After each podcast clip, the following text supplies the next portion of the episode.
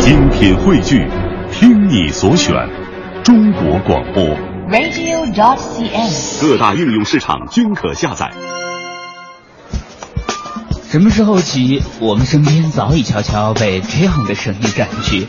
现在什么工作啊？什么时候买房？挣多少钱呀？什么时候结婚呀？存款多少？交女朋友？今年是现在什么工作啊？不经意间，一种隐形的捆绑将我们牢牢拴住，动弹不得。当我们面临毕业、面对社会、初次来到不熟悉的城市迷茫时，是否还记得小时候心中那无数个天马行空、美丽无比的梦想？我要当艺术家，我要当音乐家，我要我要当科学家。拒绝一成不变的生活，反抗死板无趣的价值观。只有一次的生命，注定要精彩激烈。属于自己的人生故事，就要留下自己最独特的轨迹。凡尘工作室全新系列，有故事的人用最真实的故事展现最精彩的人生。凡尘工作室全新人物访谈系列，有故事的人。节目主持人张云远，今日采访嘉宾雷涛。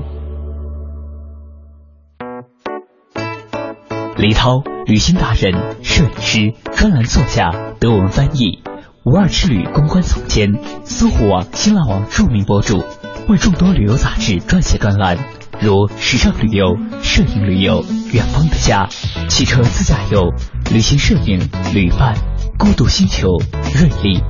中国公路出行等等杂志，与央视九套、央视外语频道、中华网、蓝海电视、优酷有着非常好的合作，经常录制纪录片、旅行短片，介绍旅行目的地吃喝玩乐，拥有自己的自媒体平台，每个平台粉丝都过万，拥有自己的定制旅行公司，为众多明星及高端人士定制旅行，推荐旅行目的地。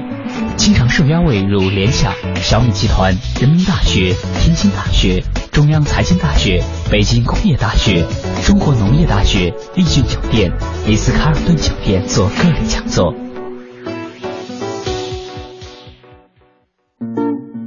他的工作是很多人的梦想，他的工作是帮很多人完成梦想。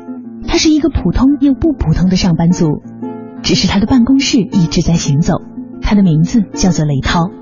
也许你已经从各种媒体报道上见过他的故事，又或者你说不定是他专栏的忠实读者。更巧的是，也许你还曾经听过他做的讲座。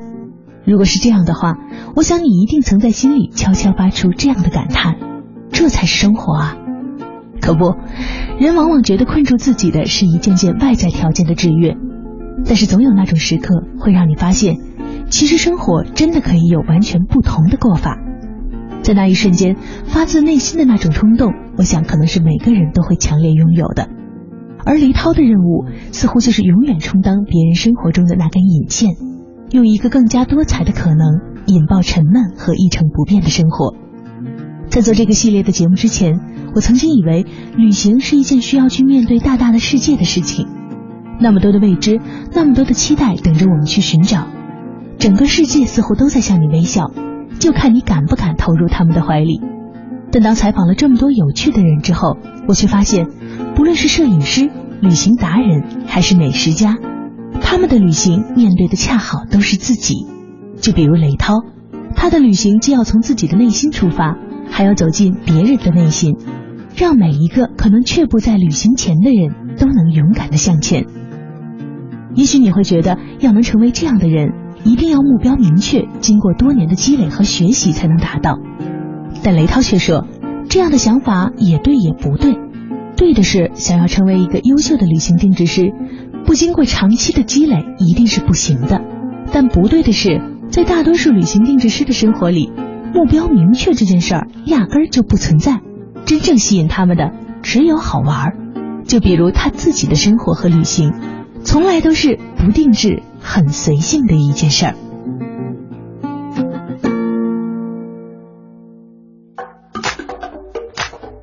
在在我身边经常会有很多朋友，大家在一起休闲玩的时候，都讨论身边人最羡慕的职业是什么哈。但是我相信雷涛那个你的职业是属于所有的大家很羡慕的职业里面，绝对是属于最闪光的那一个，应该算是现在是私人旅行策划师。对，但同时自己每天看到你就经常到各地去玩，然后给大家介绍你玩的经验。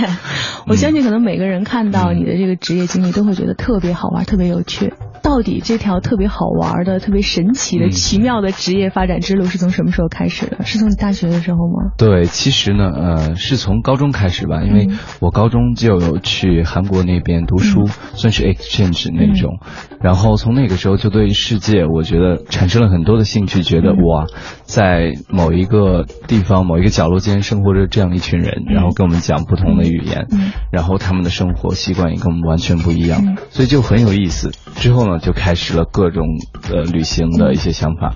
比如说到后来去欧洲读书，嗯那也是因为受之前的影响。嗯从那个时候呢，就开始去四处旅行，去每一个城市、每一个小镇、每一个国家。故事就是从那儿开始的吧？我觉得。其实我觉得最开始一听到你高中的时候去读书这段，我就觉得挺奇妙的，嗯因为十五六岁在最容易幻想，然后最 最想着要走遍世界的这么一个时候，你就走出去了，然后有那么一个机会可以发现，哎，世界上有这么多好玩的事儿。对，结果到大学的时候，你又读的是德语。对对，大学读的德语，然后因为要学日耳曼文学，嗯然后就读德德语是哇，嗯他说是全世界第几难、第三难的语言吧。先是阿拉伯语、中文，然后德文非常非常难，然后我也不知道为什么当时就选了德文。呃，其实很多朋友然后都问起过为什么要学德文，因为学德文的人不是很很多。嗯。因为我之前初中的时候看那个村上春树的小说，然后那个小说它的那个小说名字是《挪威的森林》。嗯，这个小说呢和德国没有一点关系，和德文也没有一点关系，但是他的小说开始的第一页上面有写，嗯，汉堡那种阴暗湿冷的天气，BMW 那个巨幅的广告，然后还有汉莎航空的空乘说着 Guten Tag 这样的话，当时就觉得好奇妙啊，因为所有的东西都是从德国开始的，整本小说的故事也是在飞往德国的飞机上开始的，所以。从初中开始，我就决定要学德文了，就是将来一定要学习德文，然后一定要去德国。嗯所以呃，在好多年后，然后我就去了德国。所以好多时候这么想的话，我们人生开始的时候是一个特别奇妙的一本没错书，最开始的时候一句话没错，没错，就打动你了。是这样，是这样。很多人说，就因为一本书啊，就去学德文，然后没错，我觉得我的人生就因为这样的一本书，这样的几句话，然后开始。后来学日耳曼文学，后来做德文翻译，各种各样的事情。对。不过其实这么想起来的话，我觉得你之所以能够拥有这么梦幻的一个职业发展之路哈，其实一定程度上也是因为。你是那种什么时候都是因为一句话或者因为一个念头，你就拔脚就走的那种。没错，没错。我还有一个非常奇妙的旅行习惯，就比如说在欧洲那一阵儿，我晚上会看世界地图，嗯，中间的欧洲地图。嗯，比如说我看到某一个小镇的名字，觉得特别有趣，我第二天早晨就搭着火车过去了。对，根本不会管当地是什么样，就发生了各种各样有趣的事情，因为这样的旅行习惯。就比如说，在比利时那边有一个小城叫烈日，然后就烈日炎炎的那个烈日，然后我以为那边可能会哇，真的就日光倾城，对日光倾城那种感觉。结果第二天早晨搭了六个多小时的火车，我从慕尼黑赶过去，然后那边打暴雨，发现烈日没太阳。对对，烈日没有太阳，然后大暴雨，然后就更惨的是我在路边走，因为水积的很多，一辆车过来，唰。溅了我全身的水，然后我在整个城市烈日，整个城市逛了三十分钟，然后我就搭了六个小时火车回到慕尼黑去。对，就很好笑整个过程，还有其他的，因为这样的小就是名字，然后跑到当地去发生各种各样有趣的事情。很好笑，但是很好玩，对，尤其是很多时候我们看那个地图上的哪些有很多地名很有意思，没错没错，都会产生那种想法。其实你说晚上打开地图的时候，对，我还以为你会是那种就是像电影里面那个海鸥食堂里面那样，就是闭着眼睛一指地图，然后看到哪了 直接就去了那种。对我现在的旅行习惯有一点这样，因为我每个月都会出去。嗯或者一次，或者至少一次吧，去一个国家旅行，然后也是这样去想，比如说就上个月。去就前两天，因为我我完成两场旅行，就一个礼拜去了日本，然后又飞去迪拜和阿布扎比，去沙加那个国家，就很好玩的是，因为我我之前的前一个月还不知道要去哪里，结果呢就也是这种吧，就指了一下，哎还不错，那就 去吧。现在也是打开那种买机票的网站，看见哪里便宜那就去一趟。我们把这个，因为我是每一个周末会去，可能去。两三天就我们叫旅行体验是吧？对，周末去喂个鸽子什么的。对，包括这个月我可能再会去一下贝加尔湖那边，对，也是之前就随便决定的一个地方。我相信咱们前面说到这儿哈，嗯，相信已经有很多听众就耐不住好奇的心说，凭什么他能过得这么舒适、这么惬意？嗯，我看你平时的经历里面会给很多企业和很多学校去上课，嗯，我相信这个问题可能也是每一个去听你课的人都。最想问的，究竟怎样开始了这么一个特别奇妙的职业的，把它变成一个从好玩的事儿变成职业了？我相信很多人在留学的时候都有过这种经历，包括在欧洲在留学的时候都到处去玩，这件事情很正常。怎么从玩玩到了你现在的这么一个生活和职业？对，其实我现在正统的职业，我是那个无二之旅的联合创始人，然后独一无二的无二，没错，独一无二。我们我们奉承理念就是 unique way，每一个人都应该享受一场。独一无二的旅行，然后是我们现在做的事情，就是帮所有想要去旅行的人定制一场，嗯，他们的旅行梦想吧，这是我们做的事情。而且所谓的定制旅行，对我们来说，它不是奢华旅行，其实每个人都可以拥有一场这样旅行。你也可以每天住在五星级酒店，也可以每天住在青年旅社，都由你说了算。其实每种旅行方式都不一样。然后为什么我之前会去那么多大学啊、企业会做各种各样的讲座和分享会呢？是因为，嗯，我之前在欧洲旅行的时候就开始给各个杂志写文章，然后他们的编辑会问我约稿，然后呢，后来就写了很多专栏，嗯，嗯，包括到现在也是，像昨天的呃几本杂志都给我寄来了样刊，然后就先给他们写了一些东西。嗯，后来呢，有有一些呃大学，他有邀请我过去给他们做一些客座的，算是讲座。然后比如说去人民大学，然后去呃清华，去呃哇去了好多好多大学，各种各样的大学。然后企业呢有比如说联想啊、小米，因为他们那边有我们很多的客人。嗯，想要从我们这边去定制旅行，然后后来呢，他们就觉得哇，你们的旅行方式很独特，你们的旅行经历也很有意思，为什么不来给我们的员工都来做分享呢？所以我们会定期去给他们做一些各种各样的旅行分享会，然后就讲我们自己的一些旅行经历，就是这样，其实。就分享旅行中好玩的事没错没错，讲各种各样有意思的事情。我相信可能大家特别感兴趣的是，当我们每天在过着日复一日的这样的生活，然后天天打卡上下班。被堵在北京城的各种交通拥堵的现状里的时候，嗯，包括跟老板斗智斗勇，想请那几天年假，好不容易出去玩一次的时候，总会想，为什么在某一个人生的时点，好像走了两条不一样的路，你就一直过着那种特别开心玩耍的日子下去了。对，其实吧，也也不是说特别开心之类的。我觉得从一开始我选择就是我想要的事情。其实我的上一份工作是在交通运输部，嗯，然后当我辞掉那份工作的时候，所有人都说哇，你疯掉了。对，其实那会儿也是做旅游杂志，我是做旅游杂志编辑，会过。其实如果这么算的话，这条路还算是大家能理解的很正统。先是在欧洲读书，然后到处玩，到处玩的时候呢，自己又会写东西，然后就会有自己的专栏。没错。有专栏了之后呢，回来以后做旅行杂志，哎，到这儿都是一个大家能理解的。没错。我做了才半年多，然后就辞掉这份工作，因为呃，做旅游杂志的编辑其实是一份非常好的工作，但是我想要做自己的一些事情，然后到现在。做了一家公司，嗯，然后做的还挺成功的吧，挺开心的，因为为那么多人都定制了很多旅行，包括很多明星，然后这些明星的名字，所以我现在都不要提了。对，有很多明星给他们定制，然后其实我们不光做明星，各种各样的，然后到现在，我之前还去各种各样的酒店试睡，也是我的工作之一。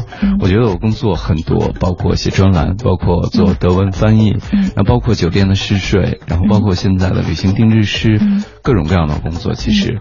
然后我其实到现在一直这样顺下来。其实你说到试睡员，我突然想到了前几年突然在网上特别流行的这个，就是世界上竟然还有这么好的工作，然后让很多人特别向往。没错。然后这真的成为了你的工作。没错，很多人当我提到这个职业的时候，他们都会哇这样子。对对。我有一次在那个北京外国语大学那边做讲座的时候，然后我说我是这个职业的时候，我下面好几百人都哇。这样子，其实，在心里面都在摔杯子了。凭什么？对我，我就想说，其实这个职业，嗯，我觉得也是机缘巧合吧。当第一次酒店邀请我去试睡的时候，然后我也觉得哇，就很好有意思啊，就这个职业。然后我有，我也开始可以去做这件事情了。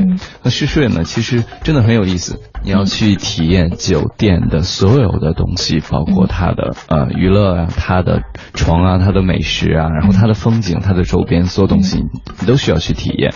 其实我觉得我自己曾经试睡最有意思的一次是在巴厘岛，尽管巴厘岛这个地方我非常不推荐去旅行，但是巴厘岛那个康莱德的度假村就邀请我去他们那边试睡，然后整个过程太美妙了，因为。嗯，在这样的一个岛屿上，其实玩的地方很多，但是呢，这样的一个酒店的度假村，你可以整整几天都待在这里。然后，因为他要玩的太多了，非常有意思。所以，这酒店试睡要讲的其实非常多。嗯，在你分享的时候，包括到学校去或者到企业去分享的时候，有没有一种经历，就是在听完你讲课之后，嗯，大家的意见都围绕着你说，我也想过你这样的生活，究竟该怎样？是是是，对，其实有很多人，因为每次我讲完，我我很愿意听大家想说什么。然后大家可能会问我很多问题，看大家眼中那个羡慕嫉妒恨的小火花。对对对，有人会说，那我将来也想像你这样子去做这样的工作。然后我说没有问题啊，就是你先做好你现在要做的事情。就像，嗯，现在很流行一个词语叫穷游。然后我在跟很多人分享这个词语的时候，都在说，穷游呢，它其实是一种精神，其实并不是说你要。很压压迫自己啊，对啊，物质上面这样子去，其实穷游真的是一种精神，不是说你一定要要搭车啊之类的这样的东西，或者每每天要去，就 couch surfing 也是一种很好的一种就是呃旅行方式吧，但是我不太推荐这样的方式，尤其是女孩子像搭车之类的不太推荐。哦，很多人想要通过这样的方式去开始，我一直在说，等你做好现在的工作，做好现在的事情，然后学，比如说你在读书，读好现在的书。等你将来，其实很快的，你就会经济独立。等你经济独立以后，再开始这样的事情。当你迈出旅行的第一步的时候，那你就停不下来了，你肯定会往这个方向一直去发展的。这是我的看法，的确是这样子。当你迈出旅行的第一步的时候，所以很多时候我们觉得，当一个目标哈，像现在你的生活显得这么美好，然后这么好像遥不可及的时候，其实我们细分那个小的目标，总有开始的那一步。没错。像你在最开始的时候，也是在读书的时候自己开始旅行。对。然后，其实像很多在上学的学生一样，制定自己一个假期的旅行的小目标，去一些好玩的小地方。没错，没错。但是很多时候啊，如果我们返回去想那一点的时候，是什么？你现在在回想，你觉得是什么使得你和其他那些可能在上学的时候把这个当成一种兴趣去玩的那个点，什么时候变得不一样呢？嗯，其实当我比如说我我今年还有三本书的书约，在和编辑聊的时候，在说，呃，我的呃我的书的内容里面要怎么写。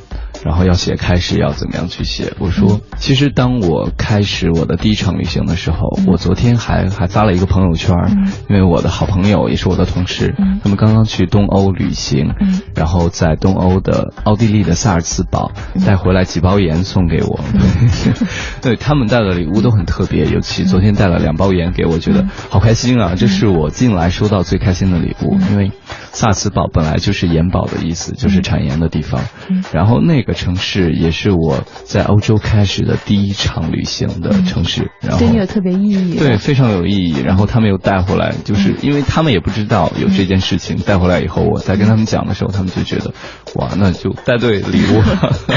对，那是我开始的第一场旅行。当我开始第一场旅行，我因为我是讲德文的，到当地去。因为和他们去交流各种各样的东西，德国和奥地利还是有一定区别的。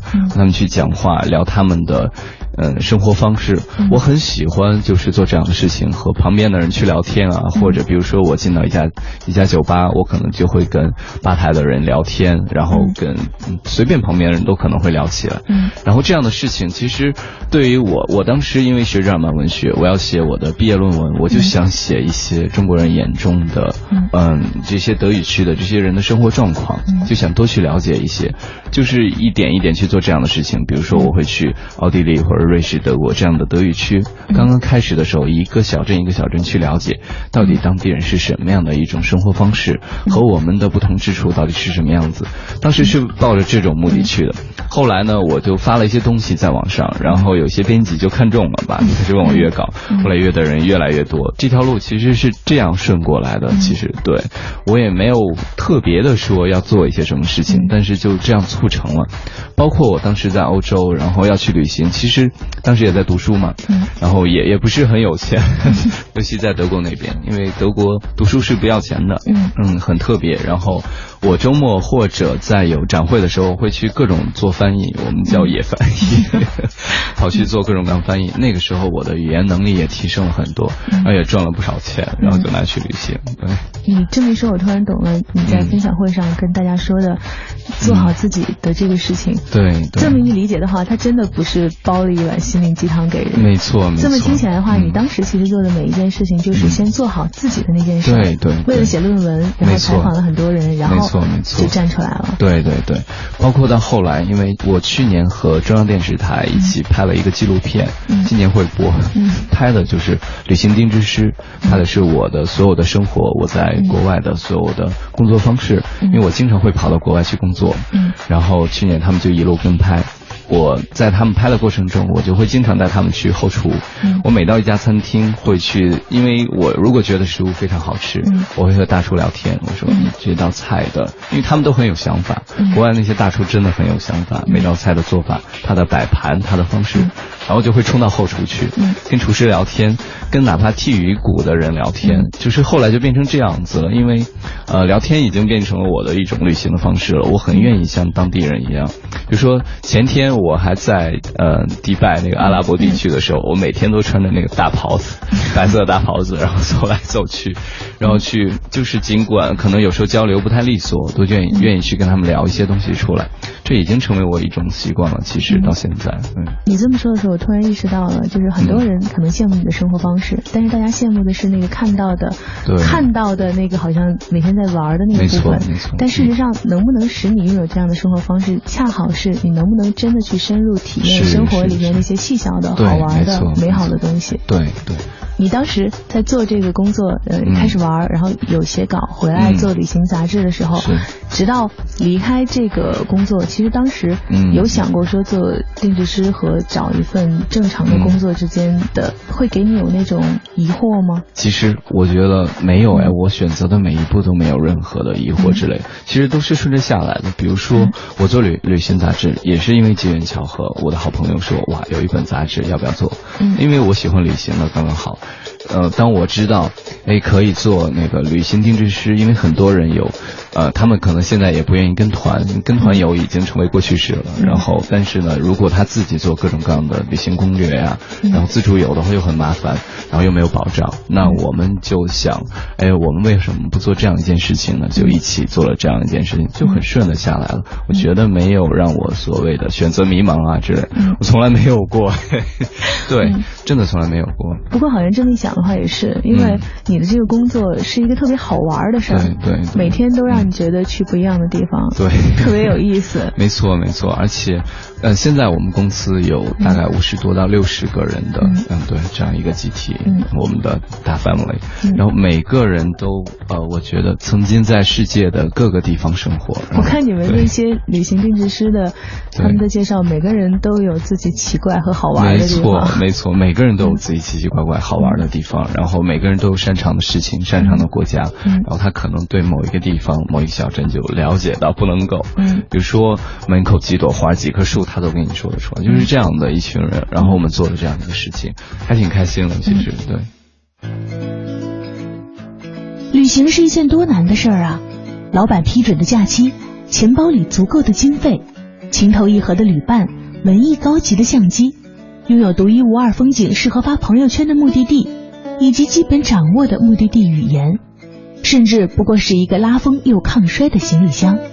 想着这些，恐怕连走出家门的勇气都被扔进了垃圾桶。但是雷涛却说：“我面前有一张大大的世界地图，偶然看到某个地方，觉得名字很好听或者很好玩，第二天就去了，没有任何其他的原因，也不需要任何理由。”几年前，他还在一家被人们称作“铁饭碗”的杂志社供职，而现在他却做上了全世界最好的工作——旅行定制师。在很多人都觉得这样的生活很酷的时候，他却说：“其实就是爱玩的性格拉着他一直走到了现在。”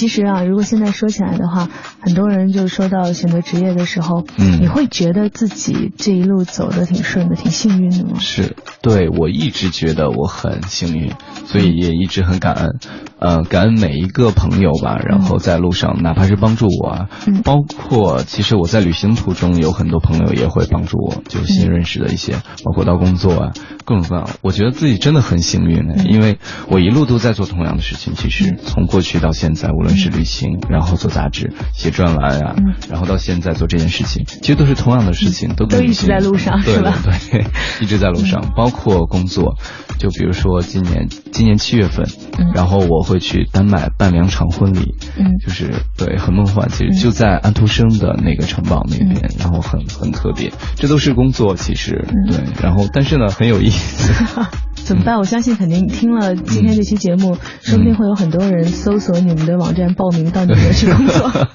欢迎欢迎搜索无二之旅，其实现在想起来的，就是你每天的工作里面哈，应该是很好玩儿。但是像你也说了，你们每一位旅行定制师都有自己不同的特点。对对你的特点是什么呢？我的特点，我我特点很多，比如说在公司，如果有人要聊德国，嗯那他们肯定会想到我。嗯对我我学日耳曼文学出身。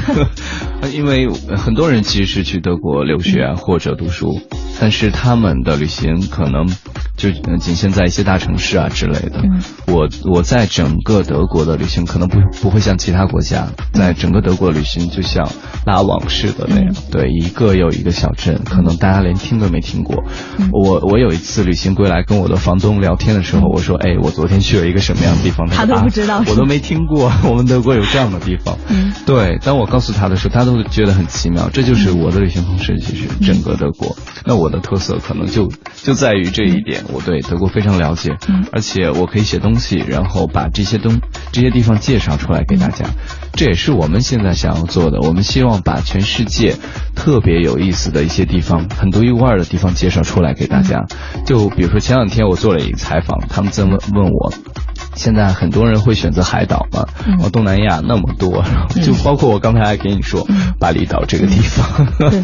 对我实在不推荐去巴厘岛。然后我们也有非常多的推荐，比如说像大堡礁啊、像大溪地，嗯。然后巴哈马啊、加勒比海上整个所有东西，毛里求斯这些海岛我们推荐的。所以我们就在做这样的事情，然后把一些特别的地方挖掘出来，其实也是我的工作。嗯。然后我我想把全世界这些非常有意思的地方都给挖掘出来，让大家来看。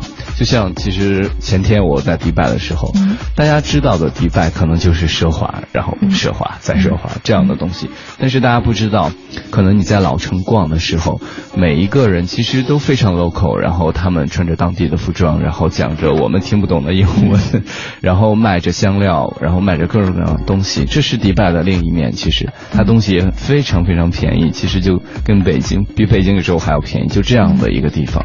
我们不知道迪拜的另一面，我们就希望把这些非传统的地方发现出来，以及一些传统的国家的一些非传统路线也给挖掘出来。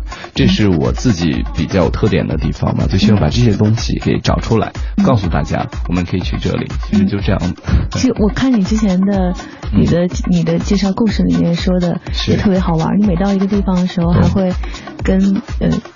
教授人家一些中文的知识，然后学很多稀奇古怪的小技能。对，这是其实有原因的，因为以前住在呃德国巴伐利亚的一个小村子里面，然后在村子上，村子很漂亮，然后有一座大湖叫阿莫西，阿莫湖那个地方，然后我有很多邻居，因为我我是他们那个镇上村子上唯一的一个外国人，他们之前也没见过，对，然后我住在他们那里，然后他们就觉得好有意思啊，就每天来拜访我，比如说那个小孩子，然后他妈妈做了果酱，就会来敲我的门，然后送很多果酱给我，我就觉得哇，这是多好的一种对多好的一种生活方式啊，然后那个时候呢，呃，他们敲门的时候，可能有时候会说一句你好，就是这样的话。嗯，然后好可爱。对对，有一次呢，我就问了一下，我说：“哎，你想不想学中文呢？”嗯对我教你学中文。嗯，然后其实是从从我们呃房东的小孩开始，然后到了呃他的好朋友吧，就是邻居家的小孩，然后后来越来越多，越来越多。你知道，我们房东家其实是一个很大的 house，嗯，然后在他们客厅里面。每我们就规定了一个时间，这个时间你们都来学中文吧，就一大群小孩呼朋唤友的都来学中文。然后那个时候我给他们一人起了一个中文名字，然后就每个人有一个自己中文名字，然后来了以后都会先报自己的中文名字，我们叫点到这样子。然后从那个时候开始教小孩子们学中文，后来呢就到某一个地方旅行的时候，因为很多人愿意跟我讲你好。大家现在都对中文会那么几句，对，会那么几句，然后我就会象征性的教他们一些其他的东西。我说，哎，我们中文里面还有一些很特别的东西，就会教他们这样的话。到每每一个国家，我都会其实对 做这件事情。其实真的，我觉得听到你整个旅行的过程特别好玩，嗯，而且也让我意识到了。大家在羡慕的这个旅行规划师的这个职业哈，是其实真正重要的那部分，好像恰好并不是在玩这件事情本身，而是在怎么玩出不一样的地方。没错，没错，就是希望大家呢能呃不会说呃别人去哪里我也要去哪里，沿着别人的路去走啊之类的。因为现在我们的生活方式也是这样子，就希望自己过得很很有特色，很很独立嘛，然后很有 unique way。这样子，我们就希望我们现在能做这样的事情，把所有很特别的地方然后发掘出来，就是这样的事情，不是说我们要玩的很愉快啊之类的。我们希望把这个地方你玩的和别人不一样，哪怕你吃的东西都是可能比他更 local 一些，这是我们想做的。对，其实现在好像跟原来最早的时候做旅行不一样的是，原来是一个资讯不发达的时代，好像大家能够知道一些地方就很不容易了。现在好像。变得资讯越来越发达，各种旅行网站上有各种大家的建议。那在这种有很多建议的时候，像你说的那种特别，对，比如说不太被人熟知的地方或者路线，还好找吗？对我我知道你想说的，其实很多人想问这一点，说，哎，我们有很多游记啊，在某一些网站上可以去看这样的游记，呃，为什么不自己去看啊？这样的东西。然后我想说的是，其实，呃，你看到的很多游记可能是别人去玩了一次，然后写出了他整个玩的过程中去了哪些地方，吃了哪些东西。但是呢，我们公司无二之旅这边这样的一群人，原来就住在当地。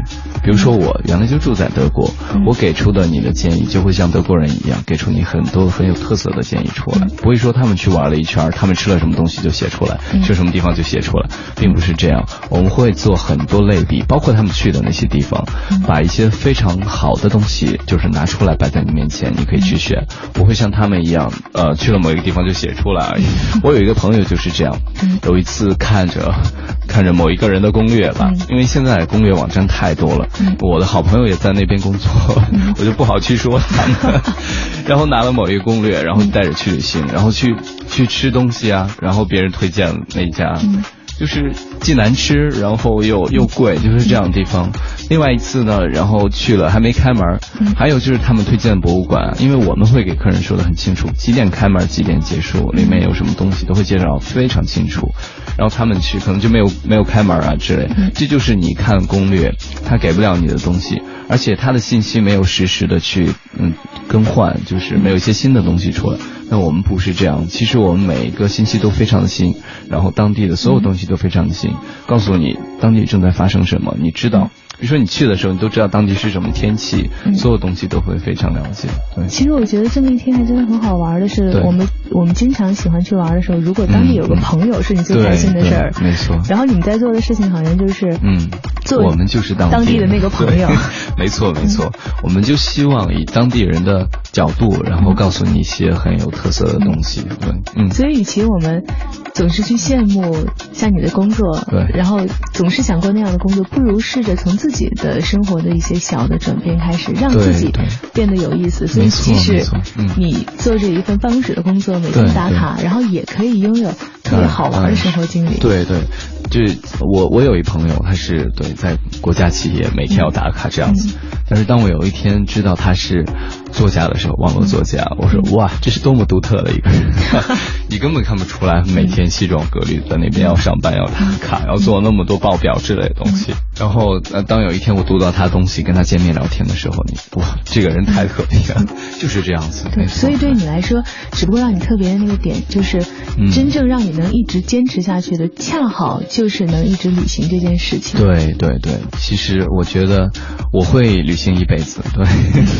对，呃，我我希望将来能能把我想要去的地方全部看完，然后想要了解的故事也全部了解了，这就是我想做的事情。因为你想，前方有那么多你不知道的故事等着你去发生，对，太太有意思了。对，嗯，要像拉了一张德国的网状地图一样，把世界这个地图拉。没错，就是我要做的事情。因为就像今天，其实我们的节目叫有有故事的人，对。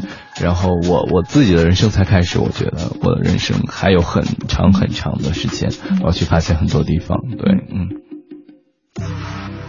在新西兰体验传说中的中土世界，去澳洲看看世界上最伟大的珊瑚群，站在阿拉斯加这块梦想家最后一片净土上冥想，在美西大环线感受大自然最狂野的召唤，走上冰岛回到世界之初，或是在玻利维亚的玻璃之镜上瞭望。这些几乎被供奉成天堂的地方，在我们的计划中或许是梦想，但是在雷涛的脚下，这就是他的工作。雷涛说自己是个名副其实的好奇先生，他用好奇心迈出旅行的第一步，又因为好奇心改变了自己的人生轨迹。正如他所说，旅行会让人觉得生活是丰富多彩的，是美好的，不再担心未来是什么样子。其实。没人知道明天会是什么样子，所以从来不担心。他说：“因为我知道未来会越来越美好，这就是旅行给我的改变。”感谢您收听今天的节目，欢迎你明天同一时间继续收听凡真工作室更多精彩内容。